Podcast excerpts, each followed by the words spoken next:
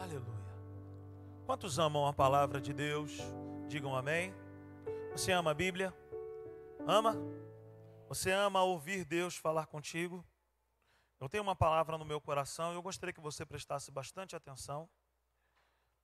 Nós estamos demos início no domingo passado a uma série e o tema da série é isso que está na tela, não sou mais órfão. Portanto, abra sua Bíblia comigo no Evangelho de João, no capítulo 1, no verso 12. Se você encontrou, diga amém. A Bíblia diz em João, capítulo 1, no verso 12, assim: Contudo, aos que o receberam, aos que creram em seu nome, deu-lhes o direito de se tornarem filhos de Deus. Amém? Amém ou não amém? Presta atenção aqui. Amém? Glória a Deus. E nós estávamos aqui na semana passada dizendo que a maior vitória, o maior prêmio, o maior título que o ser humano ele pode ter na sua vida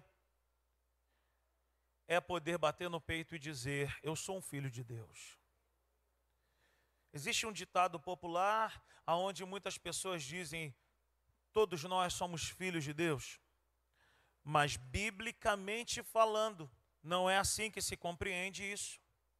A Bíblia acabou de dizer para nós que aos que receberam, aos que creram no nome de Jesus, deu-lhes o direito de serem feitos filhos de Deus.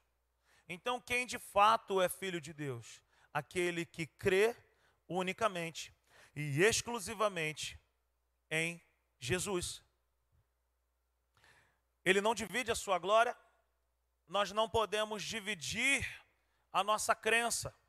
Ou eu creio apenas em Jesus, ou não vai dar certo. Então, o fato de entregarmos a nossa vida para Jesus tem muito a ver com sermos libertos de uma antiga natureza, uma natureza que nos atrelava ao pecado, uma natureza que nos atrelava a uma raiz adâmica.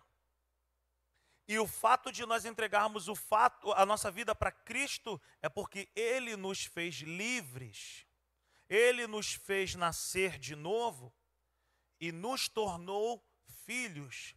E o que que eu ganho com isso, Rodrigo? O fato de sermos filhos de Deus não é apenas uma garantia de irmos ao céu, estarmos na eternidade com Deus. O fato de termos Jesus como único e suficiente Salvador da nossa vida tem a ver com poder e tem a ver com direitos e tem a ver com uma herança, porque todo filho tem uma herança. Em Cristo Jesus, a Bíblia diz para nós que nós temos direito. E essa palavra traduzida no grego é poder. Existe poder sobre a minha vida e sobre a tua vida ao nós declararmos que somos filhos de Deus. Não é para ser considerado apenas como um jargão evangélico. Eu sou filho de Deus, não. É uma bênção de Deus para nós. Agora abra sua Bíblia comigo em Romanos. O apóstolo Paulo, falando aos Romanos no capítulo 8, nós vamos ler dos versos 15 aos versos, até o verso 17.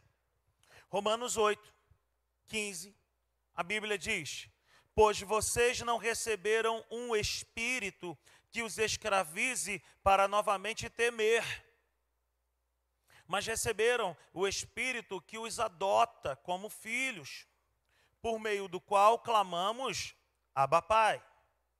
O próprio Espírito testemunha ao nosso espírito que nós somos que nós somos filhos de Deus. Verso 17 por último. Se somos filhos de Deus, então nós somos herdeiros, herdeiros de Deus e co-herdeiros com Cristo se de fato participamos dos seus sofrimentos, para que também participemos da sua glória. O apóstolo Paulo, ele está pregando para um determinado povo. Ele, a carta é a carta aos romanos. O apóstolo Paulo, ele está dizendo que antes nós tínhamos uma outra natureza, mas hoje nós recebemos uma nova natureza. E essa natureza tem nome: Pai nos adotou. Deus nos adotou. Nós éramos filhos de uma outra pessoa. A Bíblia diz em Efésios que nós éramos filhos da ira. Mas hoje nós somos filhos de Deus, filhos da luz, filhos do Pai. Então ele está dizendo: pois não recebemos um espírito que nos escraviza. Preste atenção nesse termo. Nós não recebemos um espírito que nos escraviza, mas recebemos o espírito que nos adota como filhos. E por essa adoção, nós também podemos dizer Abba Pai. Abba Pai é um termo que nós podemos dizer que são as primeiras palavras de uma criança. É como se uma criança estivesse dizendo papai. Mas se a gente apertar um pouco mais essa palavra, nós vamos chegar e dizer que o apóstolo Paulo está dizendo: essa adoção que recebemos nos garante o direito de podermos chamar Deus de papaizinho. Então, só é órfão aquele que não tem pai. Só é órfão aquele que ainda não recebeu a adoção desse papaizinho.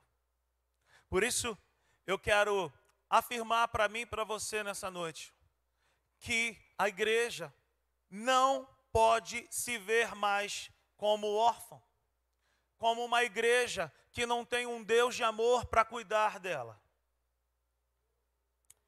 E só é adotado aquele que é encontrado. Veja bem, não fomos nós quem procuramos a adoção.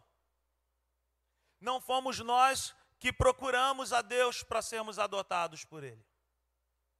A Bíblia diz para nós que Ele nos encontrou, que Ele nos amou primeiro. Não pense você que no dia que você levantou suas mãos para Ele, foi uma atitude sua, não foi. Foi Ele mesmo que já estava preparando o caminho, porque Ele já estava de olho em você. A gente precisa entender, para a gente poder contextualizar isso aqui, os processos de uma adoção. Por exemplo, aqui no Brasil, a nossa Constituição, apenas em 1988, garantiu às pessoas que foram adotadas a terem os mesmos direitos dos filhos biológicos. Apenas em 1988. E, e é até um motivo de zombaria, é, é um motivo de vergonha, às vezes, para algumas pessoas ao dizerem que é adotada. Mas, biblicamente falando, não há vergonha alguma em dizer que fomos adotados por Deus. Processos de adoção. A pessoa, para ser adotada, dentro das leis dos homens, ela precisa estar dentro de algumas condições. Ela precisa estar numa condição de abandono. Ela precisa estar numa condição de tragédia, às vezes, da morte dos pais. A criança, às vezes, perdeu o pai e mãe, não tem tio, não tem tia, não tem ninguém. Então, essa criança vai ser levada para algum, algum órgão filantrópico, algum órgão do governo, que vai então cuidar daquela criança. E aí nós sabemos que essa criança ela não pode sair para procurar uma família como se estivesse buscando emprego. Ela não pode comunicar a direção desse lugar e dizer: olha, amanhã às oito eu vou sair entregando currículo em casa de famílias. As crianças não fazem isso. As crianças elas ficam guardadas ali naquele lugar, esperando que algumas famílias cheguem até ali para poder adotar. E é complicado, por exemplo, se chega ali para adotar, uma família chega ali para adotar, encontra um Rodriguinho, por exemplo, quando eu tinha ali os meus seis, sete anos. Quem gostaria de me adotar, gente? Eu já ia ser julgado logo pelo tamanho da barriga. As pessoas já iam olhar, porque eu era bem gordinho, as pessoas já iam olhar e falar assim: esse aí não, gente, come muito. Esse não. As pessoas entram num lugar para adotar uma criança e elas esperam adotar alguém que se encontre dentro de uma ideia. Tem que ser bonitinho, tem que ser bonitinha. Não é verdade? E as, e as outras crianças vão ficando de lado. E as pessoas vão peneirando. Mas, dentro desse processo, as crianças precisam estar abandonadas, ou precisam estar numa questão de os pais terem morrido, ou ter sido entregue pelos próprios pais. Tem pais que a criança nasce e eu, o próprio pai e a mãe vão lá e entregam. Olha, eu quero entregar, eu não quero. Como se fosse um objeto, como se fosse um boneco. Sabe? Mas a adoção não parte nunca do órfão, mas sempre parte daquele que quer adotar. A nossa adoção como filhos de Deus não partiu da nossa própria vontade. Em João, no capítulo 1, no verso 14, a palavra vai dizer que isso aconteceu na nossa vida não foi por vontade humana, mas foi por vontade de Deus. Sempre foi a vontade de Deus de se relacionar comigo e contigo, nos chamando de filhos, e sempre a Bíblia vai afirmar para mim e para você que quando nós formos orar, nós devemos orar: Pai nosso que estás no céu. O Pai é nosso. Ele ama ser chamado de Pai. E Ele ama se relacionar conosco como filhos. Então, essas condições que eu falei eram exatamente as nossas condições, Bismarck. Nós éramos sem pai no mundo. Nós éramos sem Deus no mundo. A Bíblia nos compara aos gentios. Os gentios eram uma raça, era um povo sem Deus, sem esperança, sem direito a entrar no tabernáculo, a entrar no, no, no santuário. Era constrangedor para um gentio, porque ele não podia ter acesso às reuniões, aos cultos.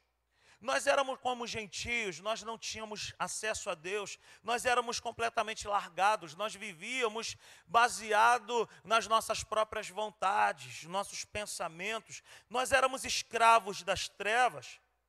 A Bíblia diz em Colossenses que nós fomos transportados das trevas para a luz. Efésios diz que nós estávamos mortos em nossos delitos e pecados. A Bíblia vai dizer ainda em Romanos que nós tínhamos uma natureza de pecador, nós vivíamos a errar o alvo, a nossa vida era uma vida de pecado. O homem precisava ser adotado, o homem precisava ser reconciliado com Deus. Graças a Deus por Jesus, que nos reconciliou com o Pai. O capítulo 8 de Romanos é tremendo. Aqui nós vamos entender os aspectos da adoção que eu e você recebemos da parte de Deus. Nós vamos entender que não partiu de nós, mas partiu de uma iniciativa do Pai, de graça e de misericórdia por mim e por você, porque Ele nos ama. Você é muito amado por Deus. Nós somos altamente amados por Deus, favorecidos por Deus. Nós somos alvo do amor do Pai. O capítulo 8 de Romanos vai falar para nós basicamente sobre três fatores. Se você for ler, se você for ler Romanos 8, do verso 1 em diante, você vai entender que Paulo vai falar sobre três leis. Diga comigo, três leis. Ele vai dizer que a primeira lei, aqui no texto, ele está dizendo: os que estão em Cristo não estão mais debaixo de condenação. Romanos 8,1 vai falar isso. Então a gente precisa entender que ele vai falar sobre três leis. A primeira lei que eu quero falar aqui rapidamente é a lei de Moisés. A lei de Moisés era uma lista de ordenanças que Deus, sabe, colocou sobre o povo através de Moisés, que era funcionava como uma espécie de um cabresto. Ela era uma, uma guia de conduta. Quando o homem quebrava aquela lei, o homem estava debaixo de maldição. Era um conjunto de regras ela tinha uma missão, ela expunha o pecador. Todas as vezes que o homem pecava, que ele fosse pedir perdão a Deus, ele tinha que, ele tinha que entregar um animal para ser sacrificado. E o próprio animal demonstrava para a comunidade que tipo de pecado aquela pessoa tinha cometido. Então a lei, ela expunha o pecador e revelava a necessidade que o homem tinha de encontrar um Salvador. A lei apontava para a, o homem dizer: Cara, eu não aguento mais, eu preciso de alguém que me ajude. Uma segunda lei que Paulo fala em Romanos 8 é a lei do pecado. Que todo aquele que não tem uma aliança com Deus, ele vive debaixo dessa lei. Que lei é essa? É uma lei da antiga natureza. É a lei que funcionava como uma força da gravidade, que empurrava o homem para o erro, que fazia com que o homem vivesse errando o alvo, que agia diretamente nas nossas escolhas. E a Bíblia fala também, em Romanos 8, sobre a lei da vida. A lei da vida é a lei que nos rege hoje. É a lei que está dentro de nós através do fruto do Espírito Santo, através do próprio, do próprio Espírito Santo em mim e em você. A lei da vida é a lei da liberdade encontrada através do Espírito Santo via a adoção que recebemos da parte do Pai. A lei da vida, ela é diferente da lei de Moisés. A lei da vida, ela não age por fora, ela age primeiramente dentro do ser humano. A lei da vida, a lei do Espírito Santo dentro de nós, ela nos influencia dentro para depois influenciar o lado de fora. Eu e você estamos diante dessa verdade. O que precisamos entender é que nós precisávamos ser adotados pelo Pai. Não tinha solução para a nossa situação. Quando eu digo que nós precisávamos ser adotados pelo Pai, eu digo que nele, somente nele, nós temos direitos e nós temos uma herança. E para sermos livres das exigências da lei de Moisés, por exemplo, que eram 613 ordenanças. Quem aí estuda para fazer um concurso, quem aí estuda para o Enem, imagina que se você vai chegar para fazer essa prova, são 613 questões. Se você acerta 612, você passa ou não passa? Pela lei de Moisés, não. Eram 613 ordenanças. Se você acerta 612 e erra uma, você já estava debaixo de condenação. Em Gálatas, no capítulo 3, o apóstolo Paulo diz: a lei é boa, mas ela só é boa para aqueles que a cumprem completa. Quem está me entendendo nessa noite? Me acompanha, eu estou criando aqui um raciocínio para a gente poder receber algo da parte de Deus nessa noite. Então, ao encontrarmos Cristo, ou sermos encontrados por Ele, nós fomos adotados e nós fomos livres da lei do pecado também. Hoje nós erramos, hoje nós falhamos, hoje nós pecamos, sim, mas não é mais uma rotina, não é mais uma prática de vida. Caso você ainda viva debaixo dessa situação, debaixo dessas circunstâncias, ore a Deus, busque ao Senhor e veja se de fato você nasceu de novo ou não. Porque o pecado na vida do cristão é um acidente, não é mais uma prática de vida.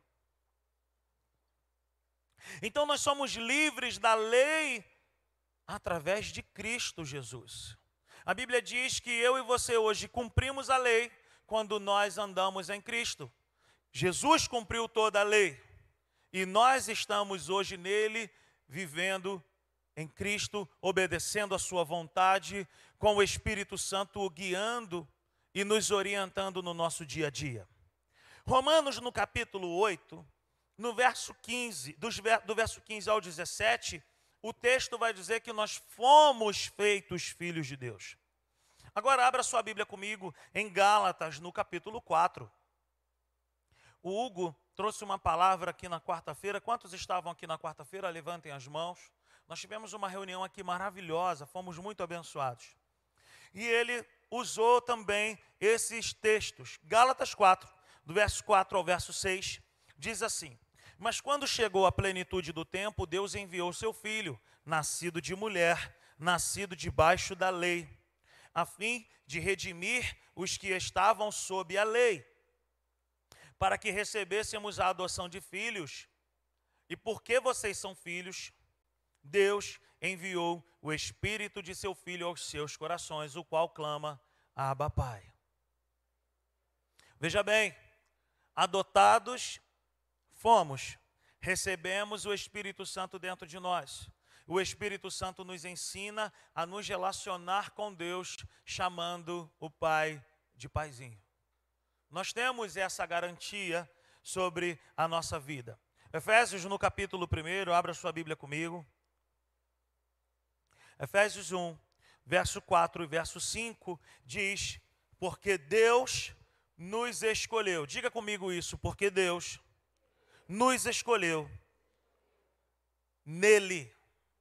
Veja bem, eu vou ler agora. Porque Deus nos escolheu nele antes da criação do mundo, para sermos santos e irrepreensíveis em Sua presença. Em amor, nos predestinou para sermos adotados como filhos por meio de Jesus Cristo, conforme o bom propósito da Sua vontade. Veja bem, sempre foi a vontade de Deus nos adotar. Você pode dizer amém? A vontade de Deus era redimir a humanidade, era restaurar em minha vida e em tua vida a posição de filhos. Queridos, frequentar igreja, sem meditar na verdade e sem saber os porquês que tudo isso estão escrito, não vale a pena. Nós precisamos entender que o fato de nós estarmos aqui na comunhão com os irmãos, o fato de entregarmos a nossa vida para Cristo, é para que nós venhamos a saber que nós fomos presenteados com esse direito de ser filho de Deus. É uma bênção ser filho de Deus. É uma bênção ser restaurado nesse direito que Adão tinha no Éden, mas perdeu. E hoje eu e você temos acesso livre ao Pai, poder chamá-lo de Pai, poder estar de pé, de joelho, deitado, no banho, no ônibus, no metrô, poder em qualquer lugar, no Maracanã, saber que aonde você vai, Ele vai contigo. É um privilégio de filho de Deus. Então a vontade de Deus era essa, de, per, de perdoar, de redimir os seus filhos e de nos dar direitos, herança e esse poder. Voltemos a Efésios no capítulo 1, versículo 4, ele diz: Porque Deus nos escolheu nele, antes da criação do mundo. Eu já disse isso, vou dizer mais uma vez: eu e você não somos frutos do acaso. Eu e você não somos um acidente. Eu e você não somos resultado de um carnaval que talvez o seu pai e a sua mãe se olharam lá e estava tocando, olha a cabeleira do Zezé, e os dois se olharam, se apaixonaram e você veio a nascer. Você pode ter sido resultado da escolha deles e eles podem falar: nossa, foi um acidente, mas para Deus você nunca foi um acidente. Porque eu e você fomos escolhidos antes da fundação do mundo. Nós já fazíamos parte dos projetos e planos de Deus antes da fundação do mundo, da criação do mundo. Na verdade, queridos, o mundo foi criado para os seus filhos. Nós não fomos criados para o mundo. O mundo é que foi criado para nós. Veja bem, e aqui em Efésios, capítulo 1, do verso 4, 5, nós precisamos entender algo lindo. Precisamos entender algo tremendo aqui que vai edificar demais a nossa vida. É a questão da escolha. Nos escolheu nele. Nós fomos adotados por Deus e deixamos de ser órfãos dentro dos parâmetros da lei. Preste atenção que eu quero te falar algo tremendo. A maneira como eu e você fomos adotados pelo Pai não foi fora da lei de Moisés. Não houve nenhuma coisa que fosse quebrada para que nós tivéssemos sido adotados. Nós estávamos órfãos, nós precisávamos de um pai. o Pai se levantou e se prontificou a nos adotar antes da criação do mundo. Nós precisávamos de um pai. Ele disse sim para nós. Nós éramos órfãos. Ele disse para mim: vocês vão deixar de ser órfãos.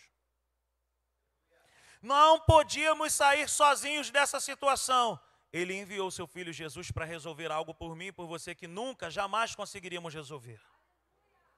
E nós fomos escolhidos. Aí que está o grande barato. Ele me escolheu, ele te escolheu, não foi com base nos teus méritos, não foi com base nos teus acertos, não foi com base porque você era bonitinho, cheirosinho ou não. Ele sabia que nós iríamos dar trabalho, mas ele preferiu nos adotar a si mesmo. Jesus cumpriu todas as exigências para que eu e você fôssemos adotados. Agora, eu quero trazer aqui para Romanos capítulo 8, do verso 15 ao 17, para um contexto histórico do que acontecia naquela época. Nós precisamos contextualizar para que haja um entendimento do porquê que Paulo, do nada, vai falar essa questão que nós fomos adotados. Então, deixa sua Bíblia aberta em Romanos capítulo 8, verso 15 ao 17. Eu quero te mostrar algo lindo que eu aprendi nesse tempo. Romanos 8, deixa aberto aí, verso 15. Veja bem, qual que era o contexto histórico, cultural daquela época que Paulo disse isso? Preste atenção, era comum, era comum a adoção entre romanos e gregos. Era comum. Era algo que era cotidiano. Os que eram adotados recebiam já naquela época, Bruno, os mesmos privilégios que os filhos biológicos tinham. Se na nossa Constituição, apenas em 88, um filho adotado recebe os mesmos direitos, benefícios de um filho biológico, naquela época já era um direito da pessoa que era adotada por um grego ou por um romano. Vai vendo, vai anotando. Os que eram adotados recebiam então, naquele exato momento da adoção, Natinha, a mesma chancela que um filho biológico tinha. É a mesma coisa que se hoje chegasse alguém aqui e me adotasse e te adotasse, nós entraríamos já na família dessa pessoa abençoados, prósperos.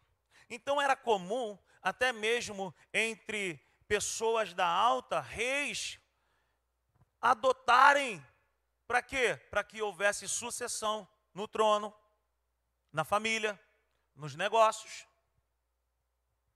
Veja bem, nesse contexto romano aqui, era uma bênção ser adotado também. É por isso que o apóstolo Paulo está trazendo uma luz aqui para nós. Agora, um romano, quando ele tinha um filho biológico, era diferente. Quando um romano tinha um filho biológico, a criança passava por um teste. Então, preste atenção. O adotado, ele era, na hora, tirado daquela circunstância e colocado num berço de ouro o adotado. O filho biológico, ele passava por um teste. Como é que funcionava esse teste naquela época? A criança precisava esperar por aproximadamente nove dias. Por nove dias. A criança nasceu, a criança ficava reclusa com a mãe ou com os funcionários, e o pai não via essa criança. O filho biológico. No nono dia, a criança era apresentada ao pai. Então veja bem, eu quando os meus filhos nasceram, eu quis logo ver, pegar no colo, e fui o privilegiado de poder pegá-los primeiro que a mãe, porque eu participei quase que desmaiando, mas participei e peguei os dois no colo. Aqui, nesse contexto, os filhos eram afastados do pai, e por nove dias, e no nono dia, essa criança era colocada no chão. Eles pegavam essa criança, o filho biológico, colocava no chão e chamavam o pai.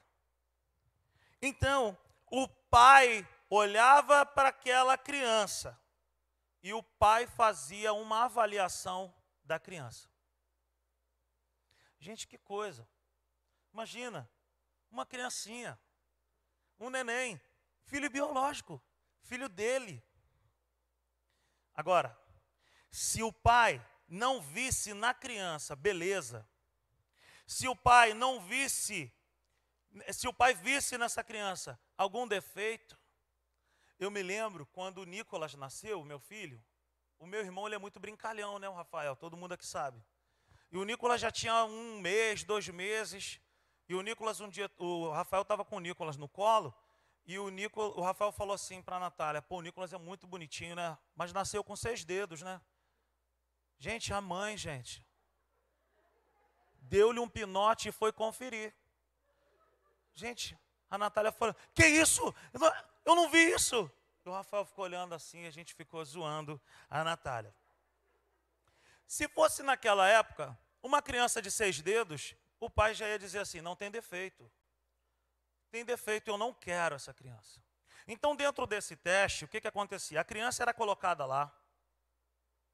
E a criança poderia ser rejeitada se ela não tivesse beleza, se ela tivesse algum problema de nascença, ou se o pai acreditasse que aquela criança não ia ter um bom futuro.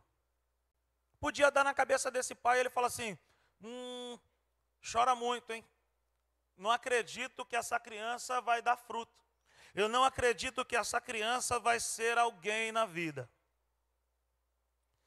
O filho biológico poderia deixar o, filho biológico poderia ser abandonado ali naquele momento. O filho biológico poderia ser abandonado naquele momento. E ele poderia agora, de filho biológico, passar a ser servo, escravo. Por que, que o apóstolo Paulo está dizendo? Que a adoção que eu e você recebemos não é uma adoção para nós sermos mais escravos, mas agora filhos, que podemos chamá-lo de papaizinho. Preste atenção, o filho adotado não passava por esse teste. O filho adotado podia estar lá cheio de problema. Mas pelo fato do pai adotivo olhar e ele ter escolhido, ele jamais poderia ser abandonado. Então veja bem, o filho biológico podia ser deixado, o filho adotado não podia ser deixado. Se o pai olhasse para aquela pessoa e falar, eu decidi, eu vou adotar, ele não podia voltar atrás na sua palavra. Ele não podia desanimar e olhar e falar assim, pô, cara, primeira noite dele lá em casa foi terrível. Ele não podia fazer isso. Ele tinha que ir até o final. Então, o processo de, ado de adoção era totalmente diferente. O pai adotava por uma própria escolha. E pela lei, o pai não podia se desfazer mais daquele filho que foi adotado. Quem está entendendo, diga amém. Aqui, então, Paulo está dizendo para os romanos. Vocês não estão não, não entendendo o que, que é de fato a adoção aí que eu estou falando. O que que Paulo está dizendo? A adoção que recebemos é tremenda. Nós podemos chamar o pai de paizinho e nós podemos saber que jamais o pai que nos adotou nos abandonará. Nessa adoção, nós recebemos o direito de chamar Deus de Pai. Nessa adoção, nós recebemos liberdade e não mais escravidão. Nessa adoção, nós recebemos a garantia que jamais, jamais seremos colocados de lado pelo Pai. Meu irmão e minha irmã, se você e eu errarmos, se nós fizermos algo terrível, não é uma apologia para você sair daqui e fazer algo terrível. Mas se eu e você fizermos algo terrível, ainda assim Ele jamais nos deixará órfãos abandonados. Nessa adoção, nós recebemos a garantia de jamais sermos colocados de lado, por pior que nós podemos ser ou fazer, por pior que nós venhamos a decidir uma escolha errada, Ele decidiu me amar para sempre, Ele decidiu te amar para sempre. Como que o Pai fez isso? Na cruz. Através do seu Filho unigênito, Jesus. Como que Deus fez isso? Através do seu amor por mim e por você.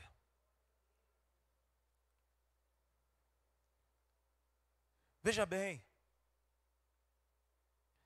é, é tremendo demais. Ontem, Anteontem, quase que eu fui às lágrimas ao estar estudando a respeito desse aspecto. Abra sua Bíblia comigo no Evangelho de Mateus, no verso, no capítulo 27. Mateus 27, verso 46.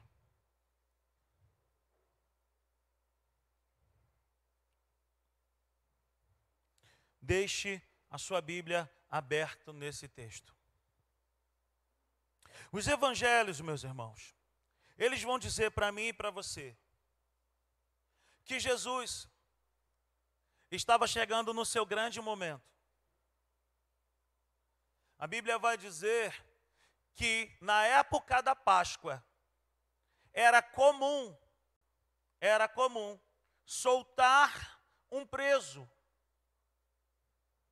calhou, e aí nós podemos achar que foi algo assim do nada, mas eu vou te provar que não. Que Deus tem o governo e que a Bíblia aponta para essa adoção. Era comum então soltar um preso. A Bíblia vai dizer nos evangelhos que foi perguntado para a população: quem que vocês querem que nós venhamos a soltar nesse momento? Cristo ou Barrabás? Quantos já leram sobre isso? Levantem as mãos. Existem canções que cantam a respeito disso, e a Bíblia fala que o preso que estava na disputa ali para ser solto era somente Barrabás. Que o Evangelho de João vai dizer que ele era um salteador, um ladrão, um rebelde. Agora, Presta atenção no que, que significa o nome Barrabás. Sabe o que, que significa o nome Barrabás em aramaico? Filho de Aba. O nome Barrabás significa filho de Aba. Quem era Barrabás? Ele era totalmente o contrário. Filho de Aba é filho do paizinho. Quem era Barrabás? Um ladrão, um salteador, um rebelde, alguém sem valor, alguém que merecia a morte. Deixa eu te falar algo nessa noite. Barrabás me representa e Barrabás te representa antes de Cristo na nossa vida. Nós não tínhamos valor algum. Não pense, meu irmão e minha irmã, que você e eu estamos hoje na presença de Deus porque somos bonzinhos. Foi por causa da graça dele. Preste atenção, Barrabás nos representa. Então a nossa adoção aconteceu da seguinte forma, Tiago: na cruz houve uma substituição. Barrabás nos representava. Ele merecia estar lá. Mas o pai preferiu colocar Jesus, o verdadeiro filho do Abba. Decidiu ir para a cruz, para que aqueles que não eram filhos do Abba, filhos de Deus, fossem livres de condenação. Isso é tremendo. Quem está me entendendo, por favor? Agora, em Mateus, no capítulo 27, no verso 46, algo acontece. O texto diz: Por volta das três horas da tarde, Jesus bradou em alta voz: Eloi, Eloi, lama sabachthani. Jesus está usando uma linguagem que significa: Meu Deus, meu Deus, por que me abandonaste? Foi a única vez que Jesus chamou o Pai de Deus. Jesus não chamou o Pai de Pai. Jesus chamou de Deus. Porque naquele exato momento na cruz, Jesus estava dizendo: O Pai pegou o seu filho verdadeiro e desamparou. Ele deu as costas para o filho verdadeiro e ele preferiu olhar para os que vão ser adotados. Ah, meu irmão.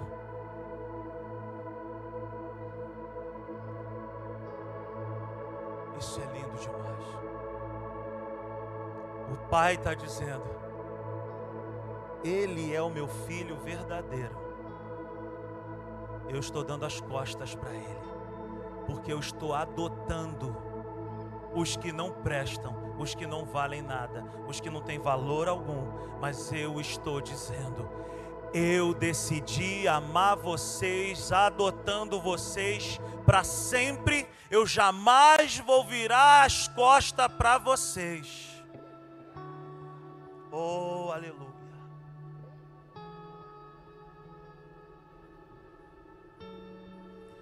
Jesus deixa somente aqui, em Mateus 27, 46, de chamar Pai. E ele diz: Ele me desamparou. Ele me desamparou. O verdadeiro filho foi desamparado. O filho foi abandonado.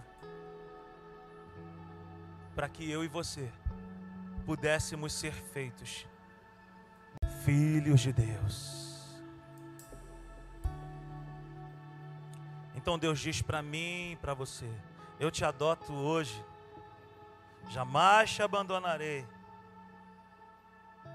O Pai desamparou o Filho na cruz para nos fazer filhos. Aleluia. Oh, aleluia. Aleluia na cruz, levou, Jesus levou sobre si todo o nosso pecado. Se fez pecado por nós, ele não se fez pecador por nós, ele se fez pecado por nós. Na cruz, o Filho verdadeiro, genuíno, deixou o direito dele de lado para nos assegurar o direito de sermos feitos filhos de Deus. Por isso que o apóstolo Paulo ele diz em Gálatas no capítulo 13 que maldito é todo aquele que for preso no madeiro.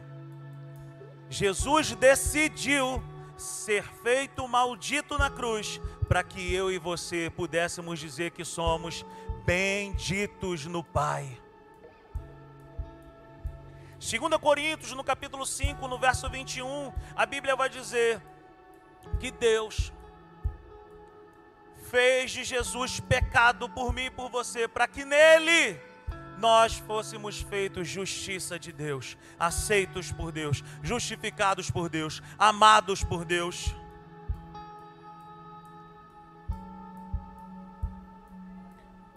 Não somos mais órfãos. Agora, filhos de Deus, nós somos.